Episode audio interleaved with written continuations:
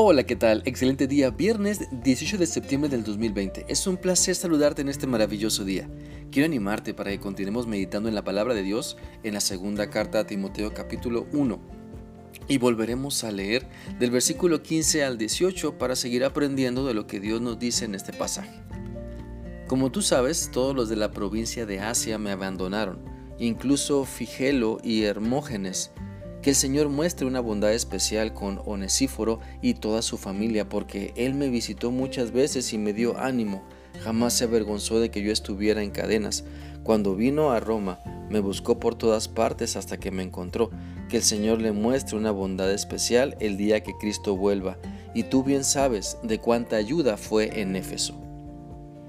El día de ayer iniciamos a estudiar esta porción de la Biblia para analizar en cuál está siendo nuestra actitud cuando otras personas sufren. Y es que debemos pensar en lo que este pasaje y otros más en la Biblia nos dicen para no abandonar al que sufre, sino mostrarle el amor de Dios, dándole ánimo, ayudándole en sus necesidades y en lo que se pueda.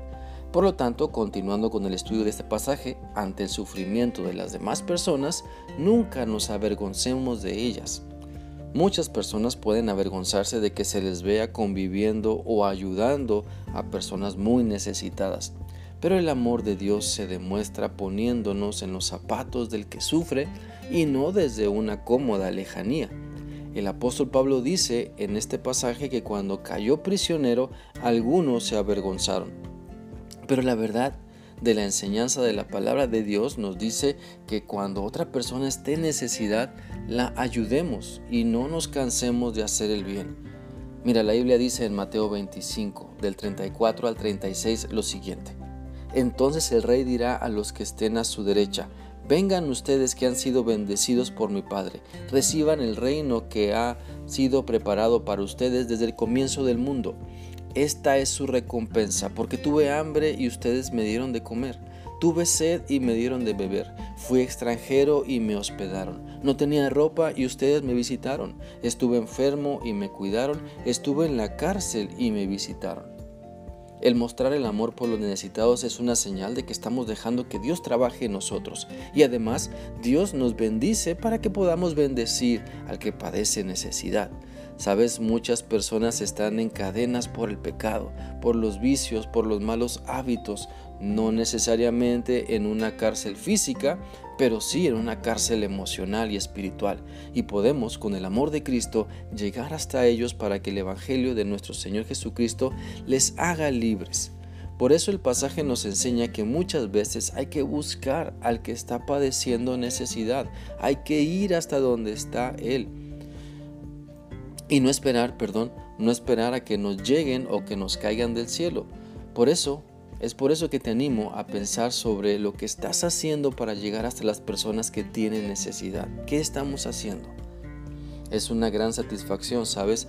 No solo invertir en tu familia, sino también en dar para ayudar a otras personas que pueden ver el amor de Dios a través de ti, que pueden ver cómo el poder de Dios, su respuesta, se manifiesta en su vida porque tú eres un canal de la bendición de Dios. Y también, como dice el pasaje de hoy, el Señor muestra su favor y misericordia tanto como para el que es ayudado como para el que ayuda.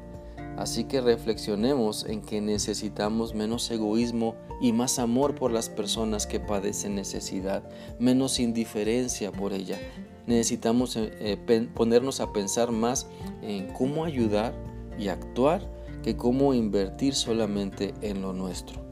Sabes, todos tenemos por lo menos algo pequeño o grande con lo que podemos ayudar, pero todo empieza con nuestra actitud.